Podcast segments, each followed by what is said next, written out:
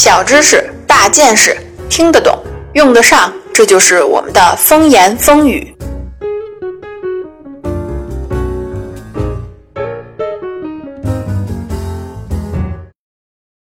大家好，欢迎收听风言风语。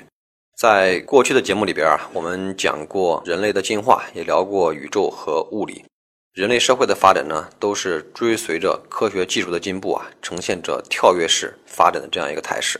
但是同时呢，科技的发展给我们未来的世界啊，也埋下了很多隐患，像是核弹呐、卫星武器啊等等啊，都有可能啊将人类文明消灭殆尽。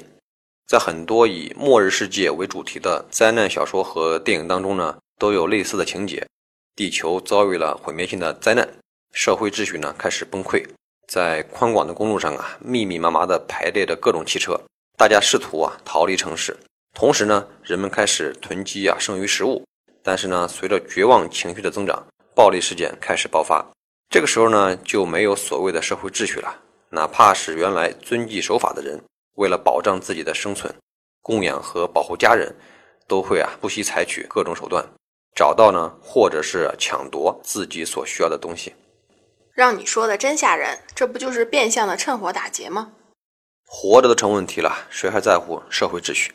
在电影当中呢，接下来出现的场面呢，就是灾难过后，执法力量啊，基本上呢就废掉了。但是呢，会出现新的帮派组织啊，去填补权力的真空。比如呢，人们会自发的形成小团体，在这个团体当中呢，可能男性同胞呢是越多越好，因为呢，他们可以一起去抢夺足够多的食物、水和燃料这些东西。这时候啊，如果他们能够霸占一个大超市或者商场，那就更厉害了。里面的储备啊，可以让他们变得非常富有。我倒觉得你说的只是比较乐观的情况，至少人类能够依赖的物质基础还在。如果整个城市都摧毁了，那就真的只能等死了。我们刚才说过的，能够摧毁人类文明的因素啊有很多。从重建人类文明的角度来说呢，这些因素啊就有好坏之分了。当然，这个好坏呢是加引号的。其中啊，最糟糕的应该就是全面的核战争。就算你很幸运呢，在投射核武器的目标城市中啊，能够在当时保住一条命，但是啊，也很难长期存活下来，因为构成城市的大部分物质呢已经被摧毁掉，像水啊、电、天然气啊等等资源的供应啊会全部垮掉，烟尘呢会遮蔽天空，放射性的物质呢会阻碍农业的恢复。在这个非常脆弱的环境中啊，我们刚才说的电影中的场面呢，会很快上演。人们呢会迅速的消耗掉啊物质的供给，人口呢将大规模的下降，最终这会变成一个没有人的世界。那有没有稍微好一点的因素呢？至少让幸存者多活一段时间吧，说不定他们还能像我们的祖先一样，有机会重建文明呢。如果非要在这些因素中选出来一个最佳的，当然了，最佳也是打引号的。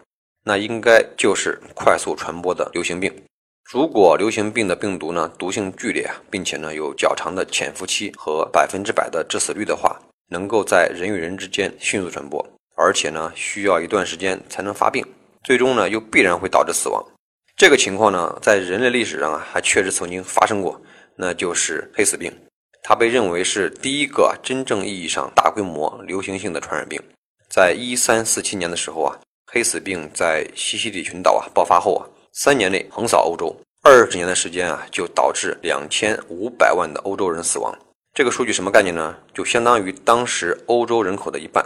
由于交通基础设施的逐步完善呢，战争和贸易的路线不断拓展，当时的人们呢根本就无法控制这种传染病的传播，沿途的城市和村庄被一个一个的完全消灭掉，欧洲的政治经济受到了致命性的打击。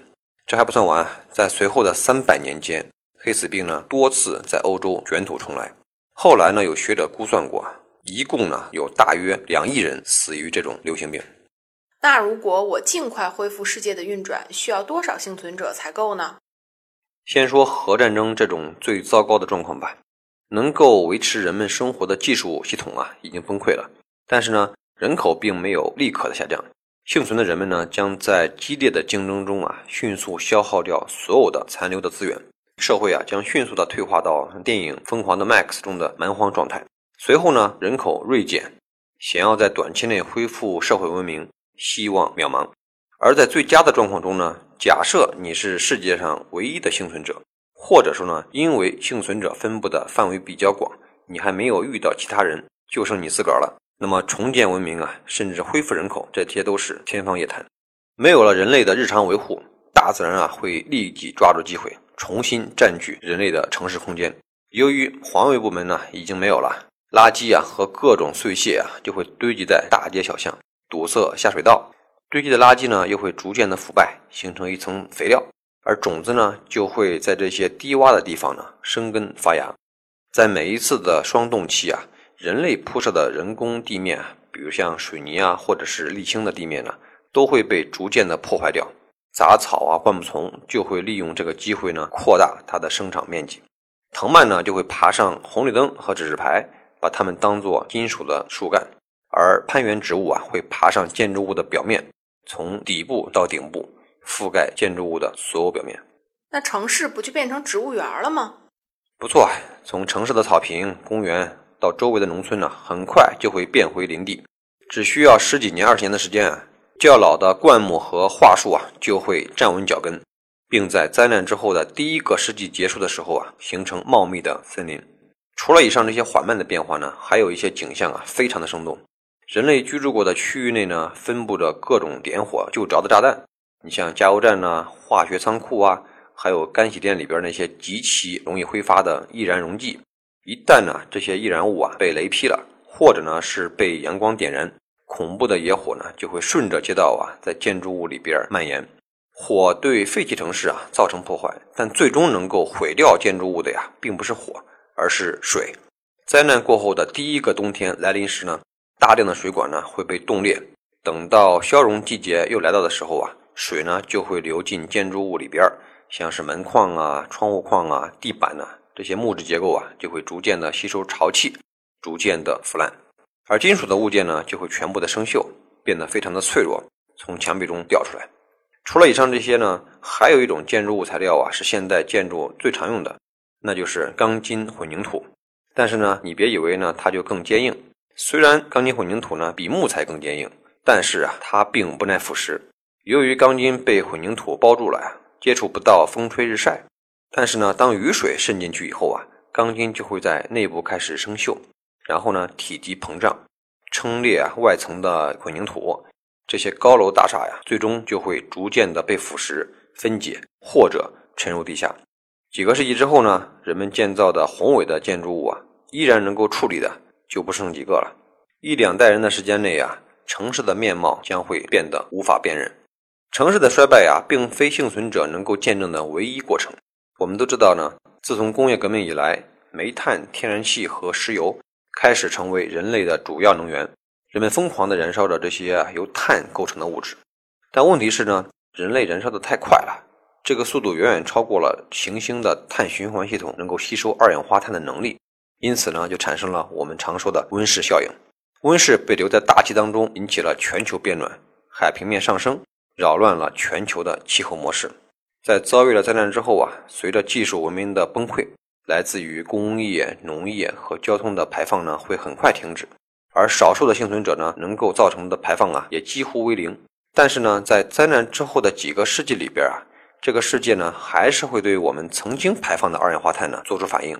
也就是说啊，温室效应呢还会继续，比如像冰川呢会大规模的融化，海平面的抬升啊会高出好几米。人类目前这种生活方式呢，将给后续的幸存者啊留下一笔漫长而黑暗的遗产。所以说啊，如果没有另一番经历，我们人类啊可能不会认识到自己将面临的真实遭遇。没有体验过物质的短缺，就不会珍视自己所享有之物。好啦，本期节目就到这里。另外，兔大王的小卖部又有新品上线啦！搜索并关注微信订阅号“岛主的风言风语”，和我们一起关爱灵魂与身体。下期再见啊！